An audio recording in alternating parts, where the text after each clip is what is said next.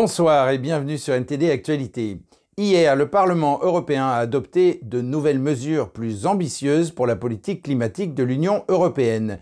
La réforme du marché du carbone devrait augmenter le coût du droit à polluer en Europe, avec pour objectif de réduire significativement les émissions de gaz à effet de serre. Les lois devraient être approuvées par les pays de l'UE dans les prochaines semaines. Hier, le Parlement européen a approuvé de vastes réformes visant à rendre les politiques de l'UE en matière de changement climatique plus ambitieuses, y compris un changement du marché du carbone de l'Union européenne qui devrait faire grimper le coût de la pollution en Europe. Le marché européen du carbone oblige les centrales électriques et les usines à acheter des permis carbone lorsqu'elles polluent. Celui-ci a permis de réduire les émissions de ces secteurs de 43% depuis 2005 mais il doit être réorganisé pour atteindre les objectifs plus ambitieux de l'Union européenne en matière de changement climatique.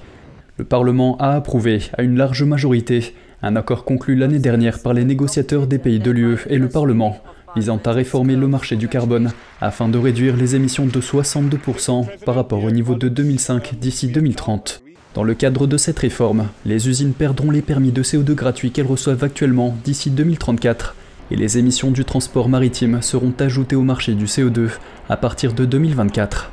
Les législateurs ont également soutenu le projet de l'UE d'introduire progressivement à partir de 2026 une taxe sur les importations de produits à forte teneur en carbone, ciblant les importations d'acier, de ciment, d'aluminium, d'engrais, d'électricité et d'hydrogène, ce qui constitue une première mondiale. La taxe carbone aux frontières vise à empêcher les industries européennes d'être concurrencées par des entreprises étrangères plus polluantes en supprimant la tentation pour les entreprises de l'UE de se délocaliser dans des régions où les règles environnementales sont moins strictes. Les lois doivent encore être approuvées par les pays de l'UE, qui les évalueront dans les prochaines semaines. Cette approbation est généralement une formalité qui permet de faire passer des accords préétablis, mais le processus a été bouleversé le mois dernier lorsque l'Allemagne s'est opposée à la dernière minute à une autre politique visant à éliminer progressivement les voitures fonctionnant au combustible fossile. Les législateurs ont également soutenu le projet de lancement d'un nouveau marché européen du carbone en 2027, couvrant les émissions des carburants utilisés dans les voitures et les bâtiments, ainsi que la création d'un fonds européen de 86,7 milliards d'euros destiné à soutenir les consommateurs affectés par les coûts. Hier, un tribunal de Moscou a rejeté le recours du journaliste du Wall Street Journal, Evan Gershkovich, contre son arrestation et sa détention. Les documents du tribunal n'ont donné que des détails essentiels sur l'affaire. Evan Gershkovich est le premier journaliste américain détenu en Russie pour espionnage depuis la fin de la guerre froide. Evan Gashkovich, le journaliste du Wall Street Journal arrêté en Russie pour espionnage, a perdu son recours contre son arrestation et sa détention dans l'ancienne prison du KGB, où il est détenu dans l'attente de son procès. Voici Gashkovich au tribunal mardi. L'audience était en fait une audience de procédure portant sur la manière dont il devrait être détenu avant le procès, mais pas sur le fond des accusations. L'ambassadrice américaine en Russie, Lynn Tracy, a déclaré avoir rendu sa première visite personnelle à Lundi. C'est la première fois que nous avons pu obtenir un accès consulaire depuis sa détention injustifiée il y a plus de deux semaines. Je peux vous dire qu'il est en bonne santé et qu'il reste fort malgré les circonstances. Les documents judiciaires ne donnent qu'un aperçu de l'affaire contre Gershkovich et le pouvoir judiciaire a déclaré qu'il était interdit d'en publier certains. Il est accusé d'avoir recueilli des secrets d'État sur le complexe militaro-industriel russe et a été arrêté dans la ville d'Ekaterinbourg le 29 mars. Le Kremlin affirme qu'il utilisait le journalisme comme couverture pour l'espionnage, ce que le gouvernement américain et le Wall Street Journal nient. L'ambassadeur Tracy était également présent lundi devant un tribunal pour la condamnation séparée d'une figure de l'opposition russe, Vladimir Karamurza, à 25 ans de prison pour trahison, ce qu'il nie. Karamurza, qui possède des passeports russes et britanniques, avait fait pression sur les gouvernements occidentaux pour qu'ils imposent des sanctions à la Russie et à certains Russes pour des prétendues violations des droits de l'homme. Il a également condamné ce que Moscou appelle son opération militaire spéciale en Ukraine. Et un citoyen russo-britannique, Vladimir Kara-Murza, a été condamné à 25 ans de prison pour avoir critiqué Poutine. Il s'agit de la peine la plus sévère infligée à une figure de l'opposition russe depuis l'invasion de l'Ukraine. Les charges retenues contre lui sont liées à ses campagnes contre la guerre. Pour en savoir plus, NTD s'est entretenu avec Marc Sabat, qui a travaillé avec Kara-Murza en Russie sur des questions de droits de l'homme. Bonjour Marc, Vladimir Karamurza, c'est un critique de Poutine. Il a été condamné à 25 ans de prison. Vous avez travaillé avec lui. Quelle a été votre réaction lorsque vous avez appris sa condamnation? C'était attendu, mais en même temps choquant. D'un côté, vous savez, ce qui se prépare, tout est prédéterminé dans le système judiciaire russe. Il ne s'agit pas vraiment d'un système judiciaire libre et indépendant. Nous savions donc qu'il serait condamné pour une longue période. Nous savions qu'il cherchait à l'emprisonner pour une très longue période. Mais c'est toujours aussi choquant. Il s'agit d'une personne avec laquelle j'ai voyagé dans le monde entier pendant de nombreuses années pour faire campagne en faveur des lois Magnitsky. Nous travaillons ensemble dans les parlements du monde entier lors de conférences sur les droits de l'homme et d'événements en Russie. C'est un sentiment étrange que de voir quelqu'un que l'on connaît être condamné et rester dans l'ombre alors que normalement c'est une chose bidimensionnelle que d'observer d'autres personnes dans ces positions. C'est donc très triste, je le ressens très intimement cette fois-ci et même si je n'ai pas beaucoup été en contact avec lui ces dernières années, ce sentiment n'en est pas moins fort. Car vous savez qu'il était motivé par le bien de la Russie. Sa campagne visait à débarrasser la Russie de la dictature et à ouvrir le peuple russe à la démocratie, au processus et aux médias libres, et le voir partir est assez dévastateur. Parlez-moi de ces accusations. Il s'agit de trahison, et la trahison découle de deux choses principales. Premièrement, il a fait campagne pour les sanctions Magnitsky contre les fonctionnaires russes, ce qui est apparemment une trahison parce qu'il essayait de les faire bannir et de geler leurs avoirs à l'étranger. Et deuxièmement, il a fait campagne contre la guerre en Ukraine. Il s'est exprimé publiquement en Russie pour condamner la guerre en Ukraine. Il a informé le public qu'il ne s'agirait pas d'une victoire à l'arraché, comme tout le monde le pensait, et bien sûr, c'était trop parce que c'était un russe qui le disait en russe à un public russe. Et c'était un pas de trop pour Poutine.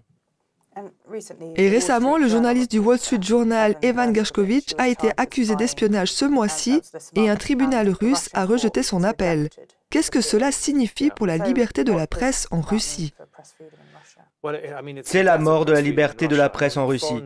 Les journalistes étrangers ont souvent bénéficié d'un passe-droit en Russie, car les autorités estimaient que les Russes ne lisaient pas leurs journaux et ne regardaient pas leurs chaînes de télévision. Ils s'en sortent donc un peu mieux que les journalistes locaux. Mais arrêter et détenir un citoyen américain qui est là légalement avec sa carte de presse, parce qu'il fait son travail est une mesure assez radicale.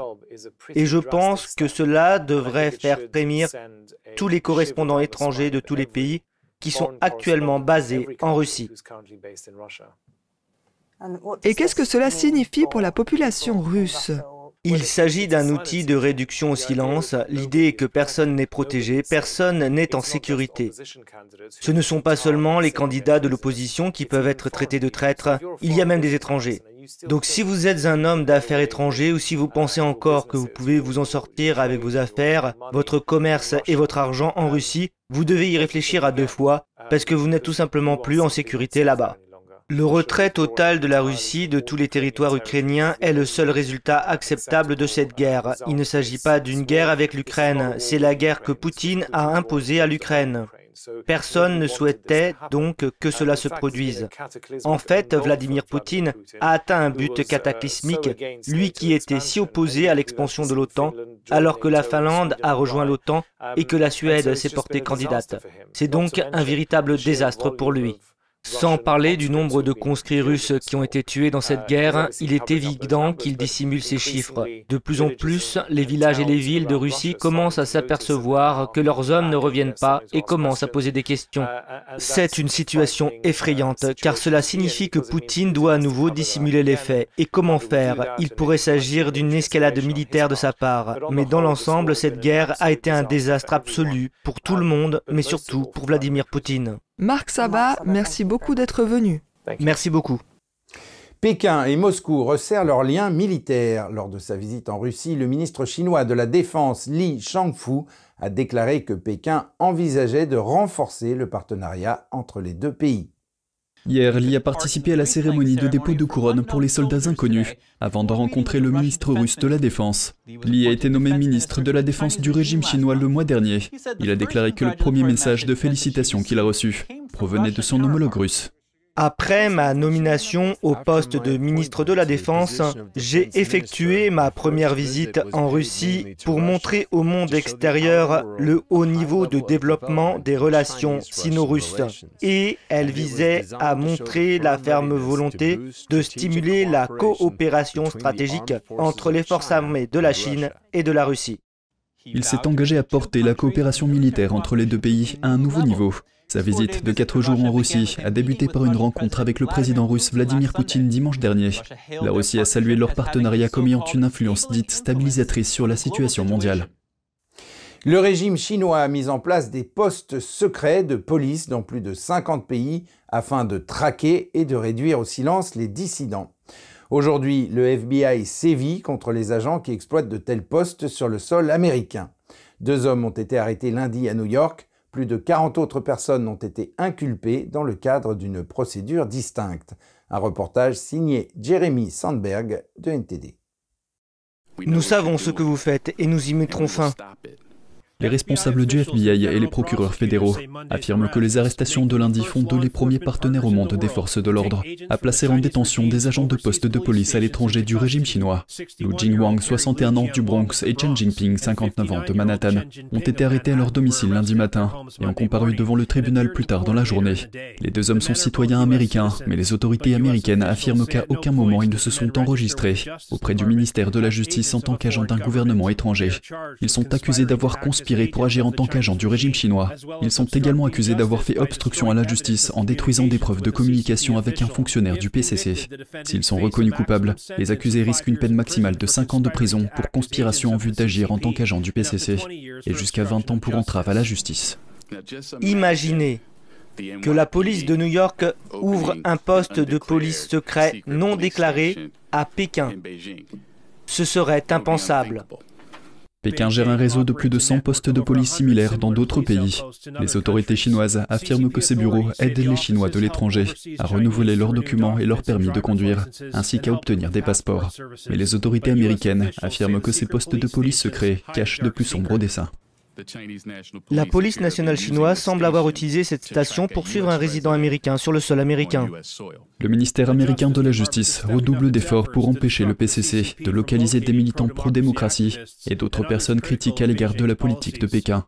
44 prévenus ont été inculpés pour divers délits prétendument orchestrés par les forces de police du PCC pour harceler, intimider et réduire au silence les dissidents chinois vivant aux États-Unis. Le régime chinois est accusé d'avoir créé des milliers de faux personnages en ligne sur des plateformes américaines afin de réprimer les critiques, de diffuser de la propagande et de créer des divisions politiques lors des élections américaines. Lundi, les procureurs ont inculpé huit fonctionnaires du PCC pour avoir ordonné à l'employé d'une entreprise de télécommunications américaine de supprimer des dissidents chinois de la plateforme de l'entreprise. Elon Musk continue de tirer la sonnette d'alarme au sujet de l'intelligence artificielle qu'il qualifie de menace pour la civilisation. Parallèlement, il évoque le rôle que Twitter pourrait jouer dans l'élection présidentielle de 2024 en étant, je cite, aussi juste et impartial que possible. Voici les détails. L'entrepreneur milliardaire Elon Musk a lancé un avertissement sévère, l'intelligence artificielle ou IA pourrait détruire la civilisation. Actuellement, les deux principaux systèmes d'IA sont ChatGPT, alignés sur Microsoft, et DeepMind, propriété de Google. Dans une nouvelle interview avec Tucker Carlson, Musk a averti que ces deux systèmes sont formés pour être politiquement corrects. Selon lui, s'ils sont trop puissants, ils pourraient conduire à une dystopie de l'intelligence artificielle. Il a également mis en garde contre les dangers lié au dépassement d'un point dit de singularité. Que se passe-t-il lorsque quelque chose de beaucoup plus intelligent que la personne la plus intelligente se présente sous forme de silicium Il est très difficile de prédire ce qui se passera dans ce cas. C'est ce qu'on appelle la singularité. Une singularité comme un trou noir parce qu'on ne sait pas ce qu'il se passe après. Le PDG de DeepMind a récemment indiqué que l'IA pourrait atteindre un état de conscience de soi. Dans la même interview, Musk a également indiqué que l'IA est plus dangereuse que, disons, une conception d'avion mal géré ou une maintenance de production ou une mauvaise production de voiture, dans le sens où elle a le potentiel, aussi faible que l'on puisse considérer cette probabilité, mais elle n'est pas triviale, elle a le potentiel de destruction de la civilisation. Musk a également évoqué ses conversations avec Larry Page, cofondateur de Google, et s'est inquiété du fait que ce dernier ne prenait pas au sérieux les risques liés à l'IA. Il semblait vraiment vouloir une super intelligence numérique, en fait un dieu numérique, le plus tôt possible. Musk dit maintenant qu'il veut créer un GPT de la vérité, un système d'IA dont la priorité serait de protéger l'humanité et qui n'aurait aucun parti pris pour les idées politiques. D'ici là, selon Musk, Twitter jouera probablement un rôle important dans les élections présidentielles de 2024 et dans d'autres élections à travers le monde.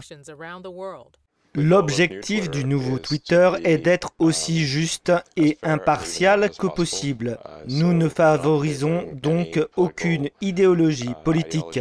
Il a ensuite critiqué le fondateur de Facebook, Mark Zuckerberg, et sa femme qui ont donné plus de 400 millions de dollars à des organisations qui ont soutenu les démocrates avant les élections de 2020. Dans la vie de tous les jours, il est aide-soignant. Après le travail, il troque sa blouse blanche pour un maillot de bain et s'en va fendre les eaux du lac Léman. Son objectif, se préparer à des nages aussi solitaires que solidaires. Son nom est Sergio Bianchini, c'est un nageur de l'extrême au mental infaillible et il est animé par le désir de venir en aide aux personnes frappées par la maladie.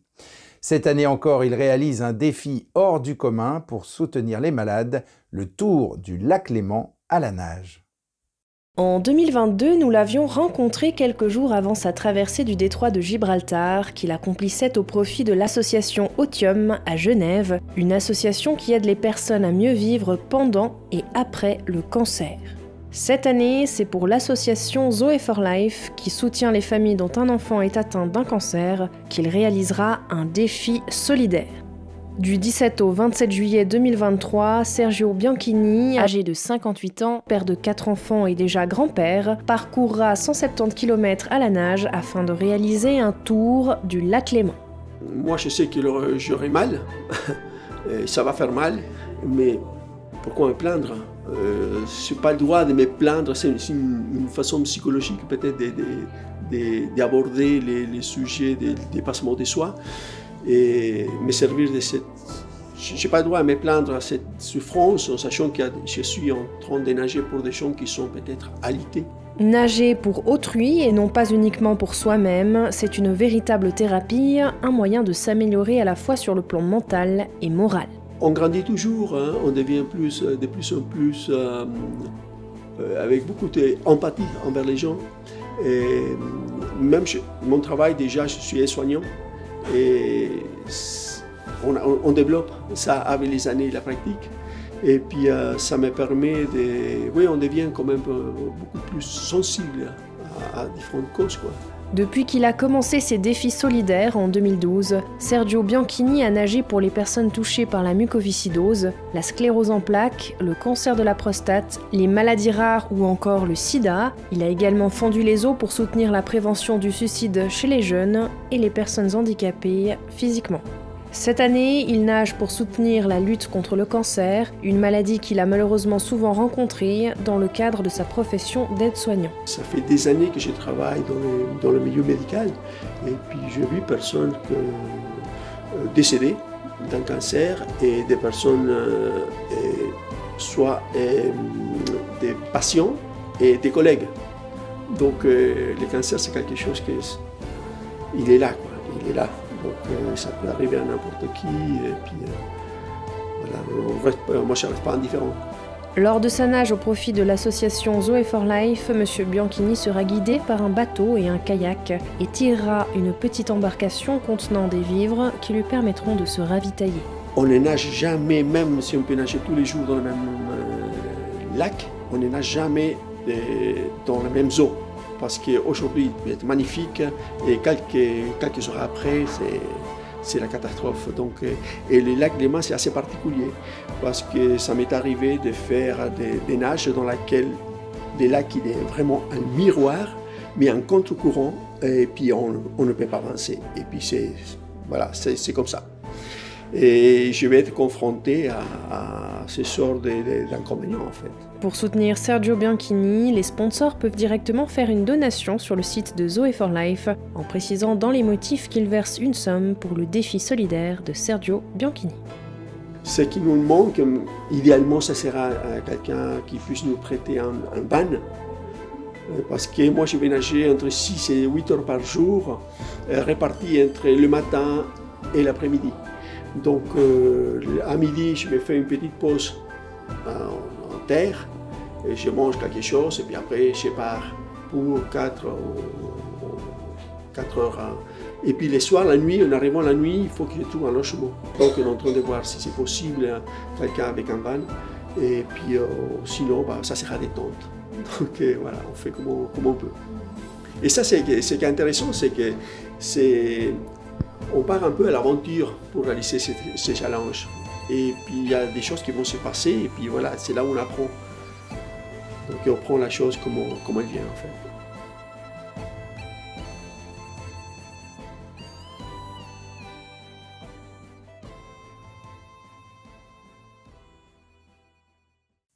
Ainsi s'achève cette édition. Merci de l'avoir suivi.